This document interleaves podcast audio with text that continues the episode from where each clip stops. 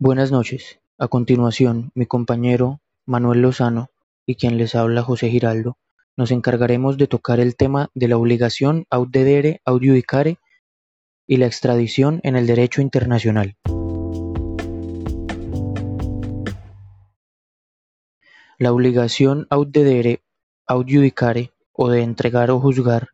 consiste en uno de los pilares en los cuales se apoya la lucha contra la impunidad de quienes cometen crímenes de carácter internacional. Su fin es garantizar la persecución universal de quienes sean responsables de la comisión de crímenes o delitos de trascendencia internacional. Por esto, ha sido incorporada sistemáticamente en tratados auspiciados por la Organización de las Naciones Unidas, con la finalidad de hacer efectiva la prevención y sanción de citados crímenes y delitos. Este principio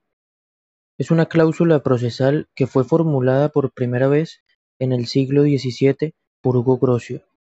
A pesar de nacer como una herramienta dirigida a garantizar el castigo del delincuente por el daño causado al Estado en que ha delinquido, se ha ido adaptando al paso del tiempo hasta transformarse en uno de los instrumentos más garantistas y eficaces para luchar contra la impunidad que podemos hallar en el panorama internacional. Desde que el Convenio de Ginebra de 20 de abril de 1929 sobre la represión de la falsificación de moneda incluyera dos disposiciones que combinan la extradición y el enjuiciamiento, la inmensa mayoría de los tratados internacionales de alcance universal destinados a la prevención y sanción de crímenes internacionales y de delitos de trascendencia internacional contienen disposiciones en las que se recoge la obligación de extraditar o juzgar.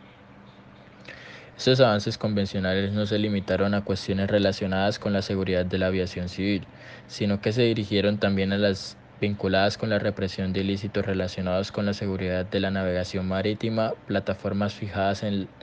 la plataforma continental, seguridad de los materiales nucleares cometidos contra las personas internacionalmente protegidas y el personal de las Naciones Humanas los de terrorismo o incluso relacionados con la prevención y sanción de conductas que suponen un atentado contra los derechos humanos, como la tortura y desaparición forzada de personas. Al igual que la Convención de la Haya de 16 de diciembre del 70, todos esos convenios han acompañado esta obligación de las que imponen a los estados parte tipificar y sancionar en su ordenamiento interno los comportamientos prohibidos por el convenio y reconocer la competencia de sus tribunales para conocer de estos delitos cuando el presunto culpable se encuentra en su territorio, en coherencia con la fórmula adoptada para referirse a la obligación aut judicar. Nos encontramos, por tanto, ante cláusulas que intentan asegurar el enjuiciamiento de los criminales, imponiendo a las partes una obligación que puede cumplirse mediante el enjuiciamiento por los tribunales del Estado, en cuyo territorio se encuentra el presunto culpable, la extradición o como ha previsto la Convención de 20 de diciembre de 2006 sobre protección de todas las personas contra las desapariciones forzadas mediante su transferencia a una instancia penal internacional, una tercera vía que debe tenerse en cuenta a la hora de establecer el contenido de futuras disposiciones convencionales relacionadas con la represión de crímenes sobre los que tengan competencia los tribunales penales internacionales.